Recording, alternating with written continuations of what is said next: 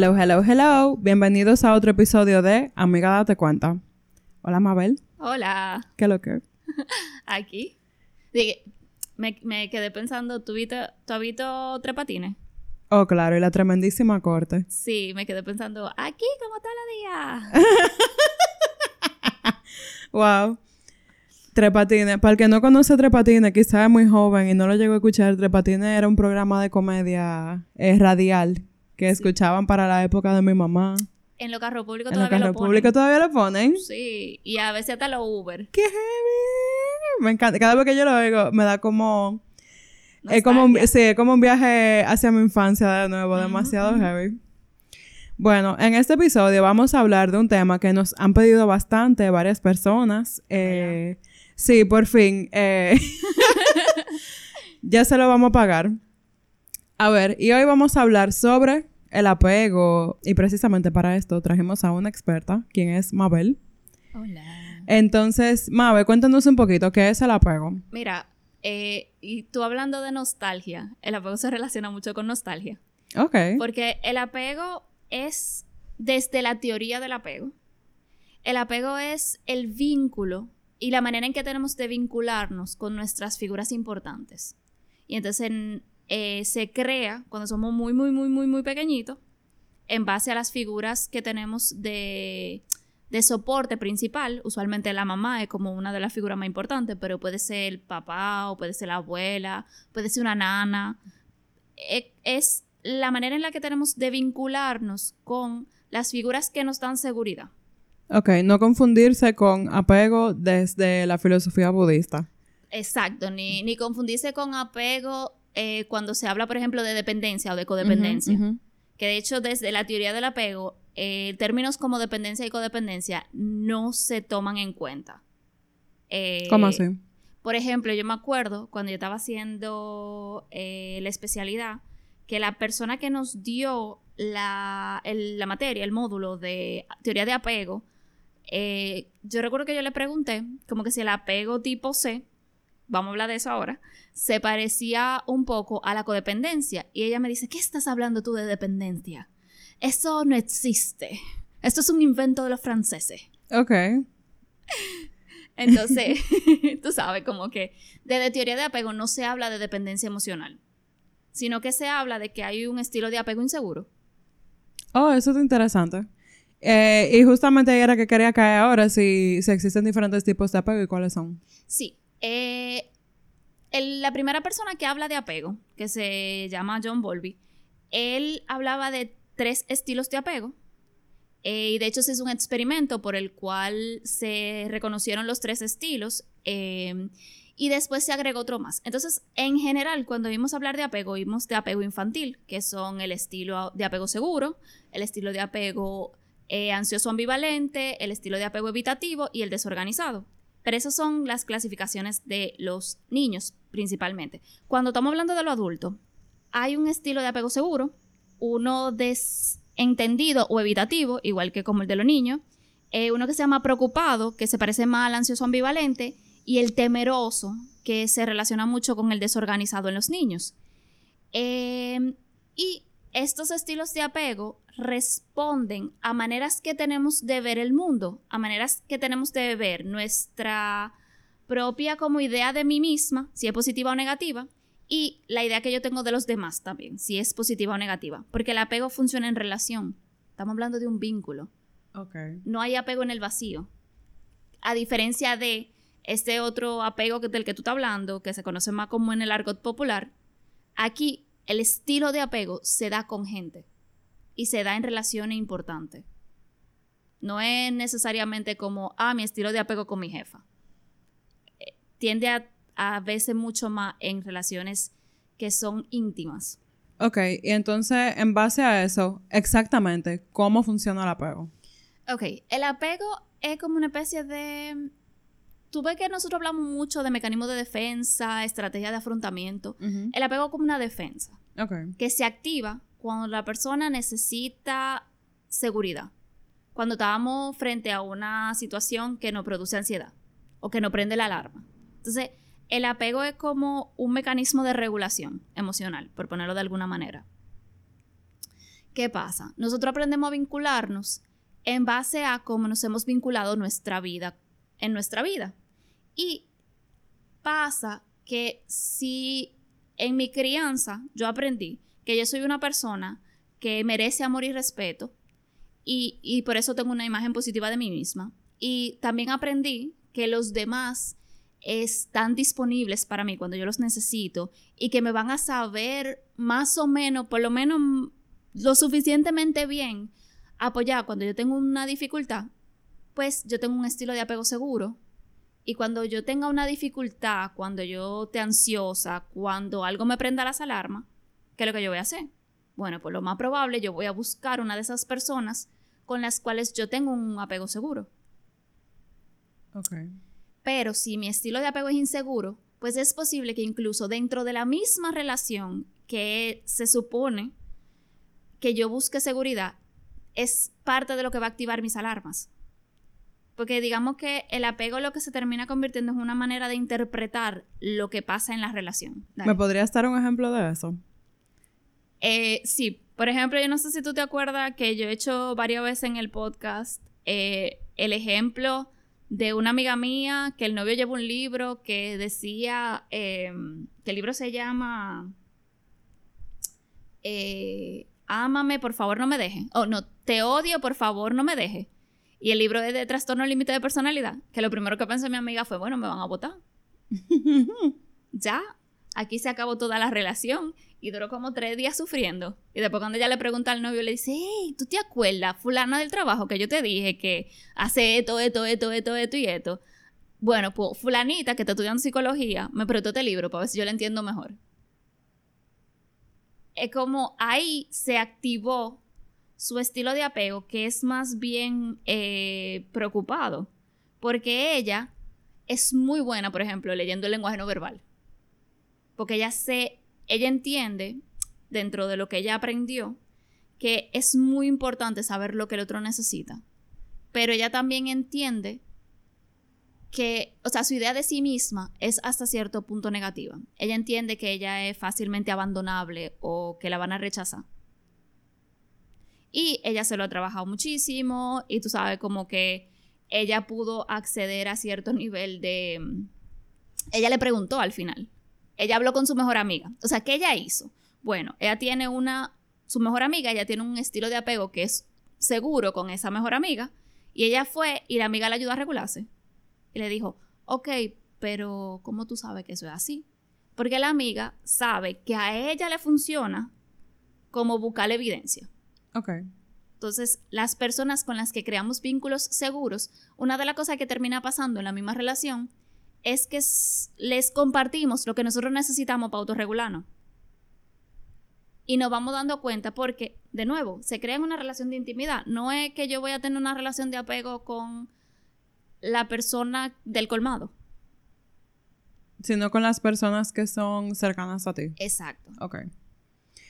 Y por ejemplo, que se me pasó a preguntarte ahorita, ¿cómo se crea el apego? Tú mencionabas, por ejemplo, que con la persona que son nuestras figuras más cercanas o nuestros vínculos más cercanos en la infancia, pero exactamente cómo se da ese proceso. Y ahora que tú mencionas eso, de que, por ejemplo, ella tenía ese estilo de apego preocupado con su pareja, pero con su amiga tiene un estilo de apego seguro, como, ¿qué pasó ahí? Ok. Primero, ¿cómo se crea? Ajá. Eh, se crea en relación. Y se crea en relación con las figuras eh, adultas que nos cuidan cuando somos bebecitos. ¿Qué pasa? El apego al principio de la vida es una relación que, aunque es recíproca, o sea, va de, de, de, mamá hacia mí y de mí hacia mamá, no es simétrica, o sea, no es igual, porque ¿quién tiene el poder en la relación? O quién tiene como la fuerza. El adulto. Exacto. Ok, entonces cuando somos bebecitos, el adulto es quien de alguna manera regula o comienza como a crear ese vínculo como va a ser. Y se basa en experiencias repetidas. No es que un día mi mamá se olvidó de mí porque yo, estaba en la cuna y yo lloré muchísimo y ya yo tengo un apego inseguro. Sino que se va creando a partir de experiencias que suceden muchas veces. Y entonces, como nosotros, para de alguna manera vivir en el mundo y para nosotros poder relacionarnos con el mundo y sobrevivir, tenemos que entender cómo el mundo funciona. Entonces lo que vamos haciendo es que vamos interiorizando, vamos aprendiendo cómo funcionan los demás y cómo funcionan los adultos.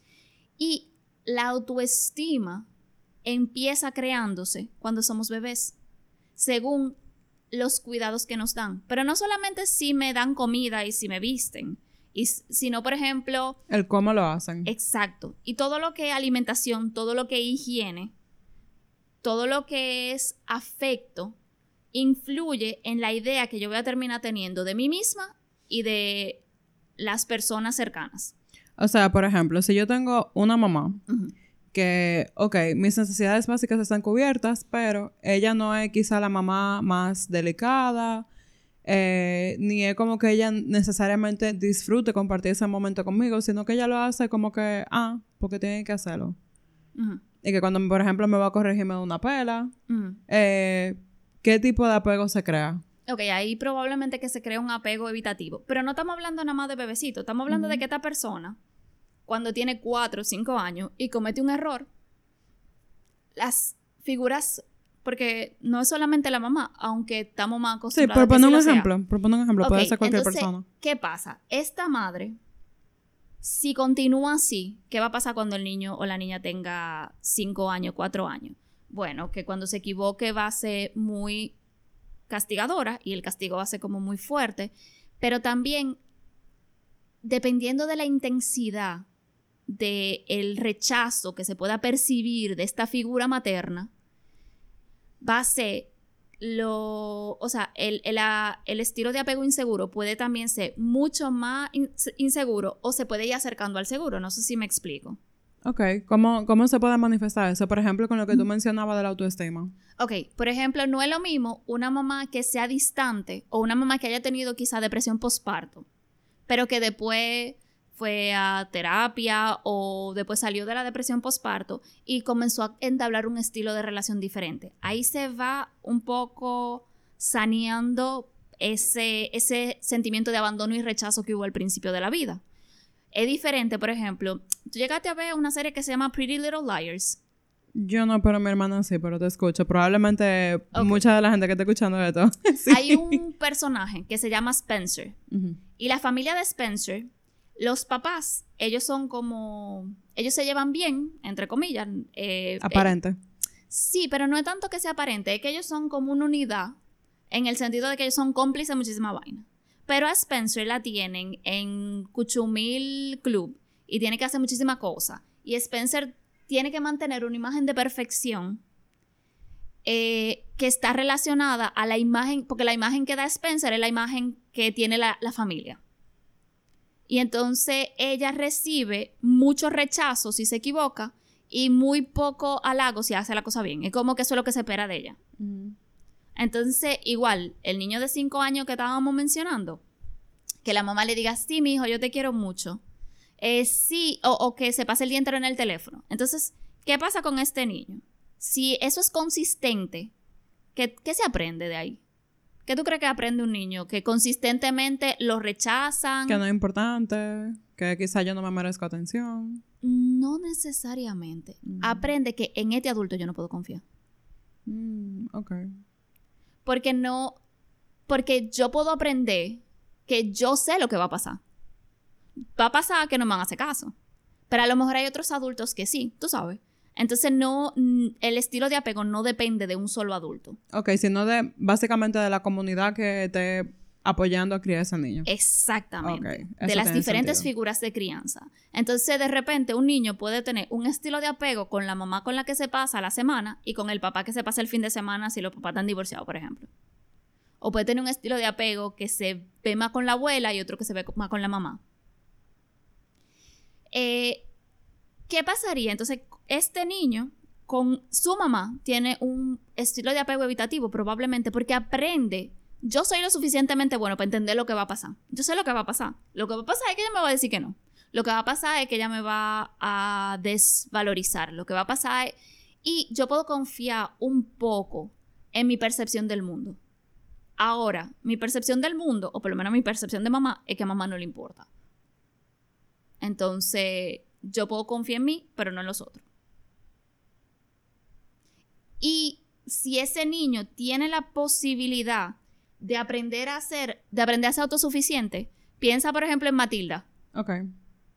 Que Matilda pudo ser autosuficiente, ella se hacía su propio desayuno, no sé qué, pues su autoestima no se vio tan mermada eh, por el rechazo de los padres o por la, la negligencia y la indiferencia.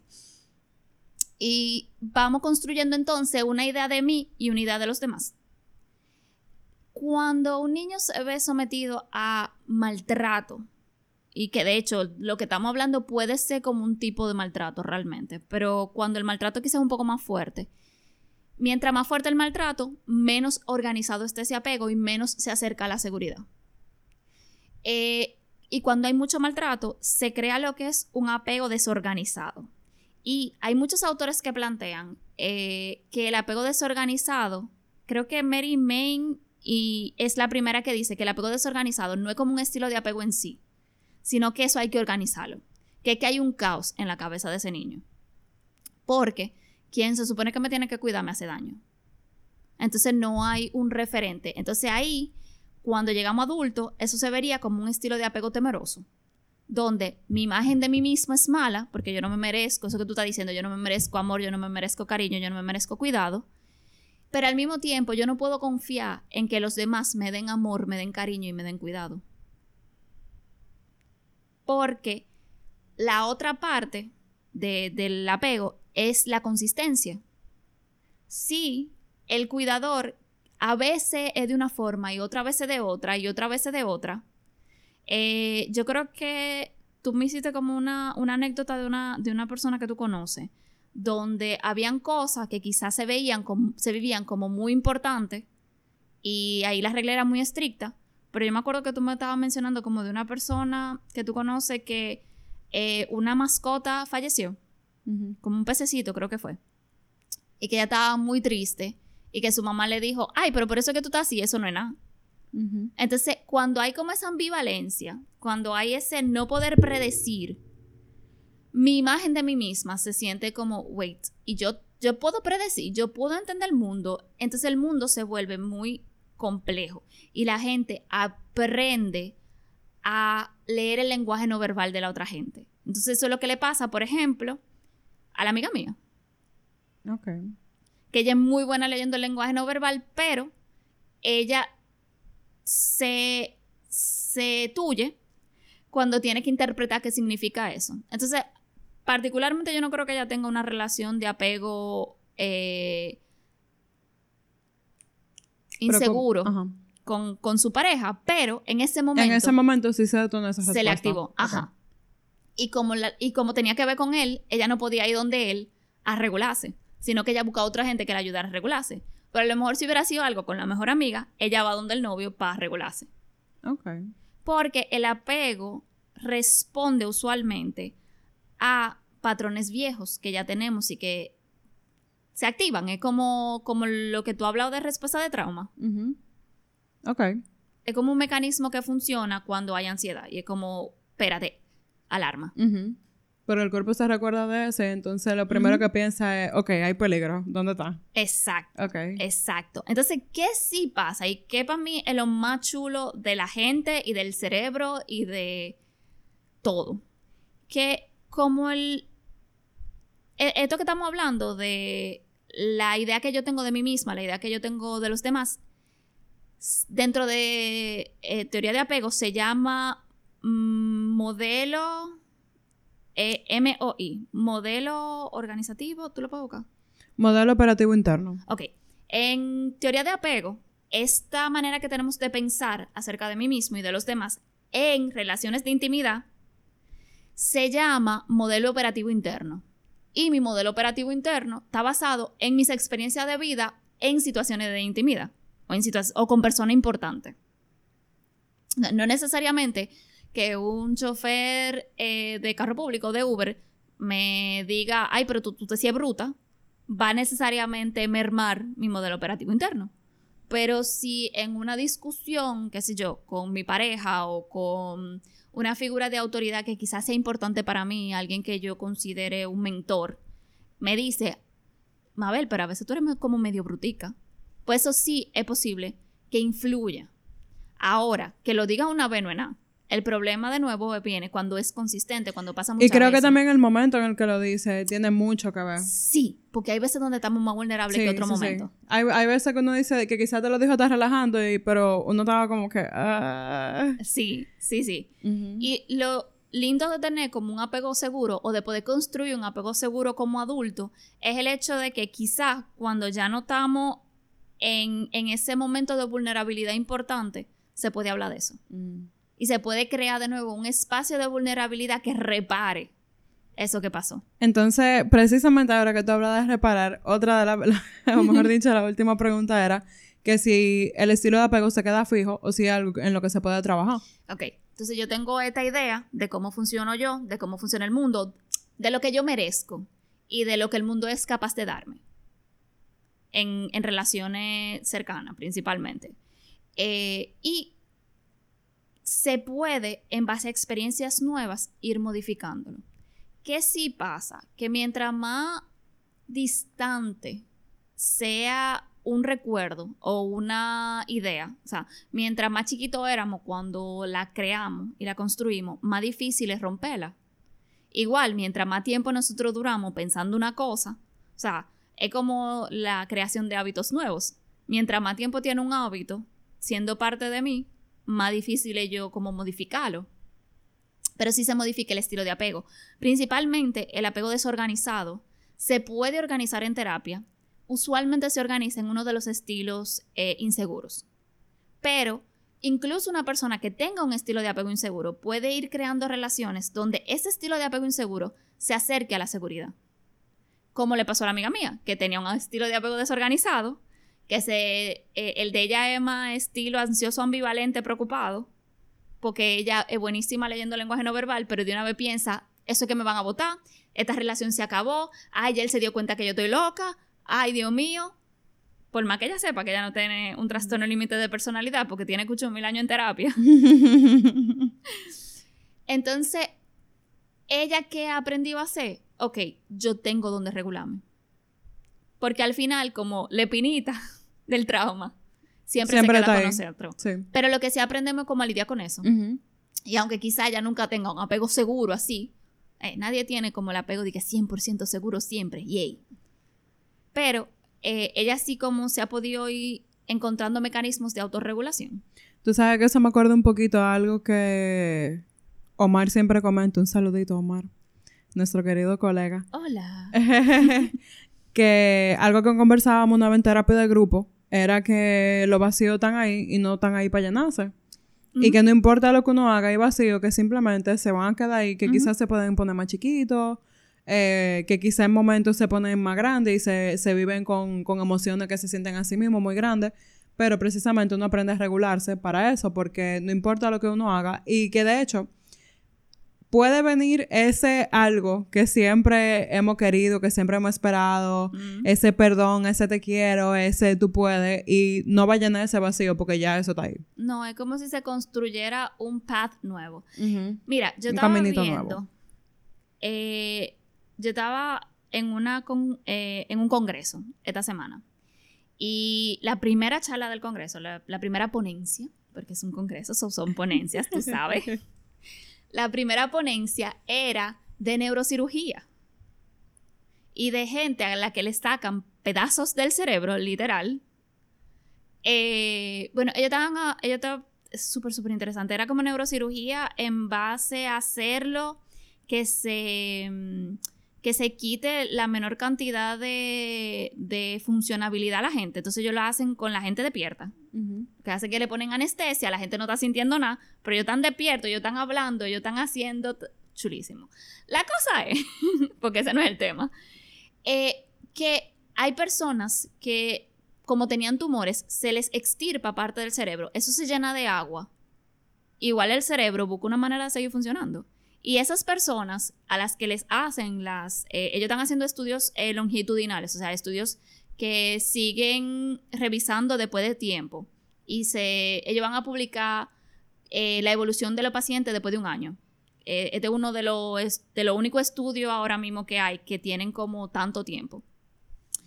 Y básicamente, la persona empieza a funcionar incluso mejor de antes de la extirpación. Porque esa parte del cerebro ya tenía un tumor y había que extirparlo para que no se siguiera expandiendo.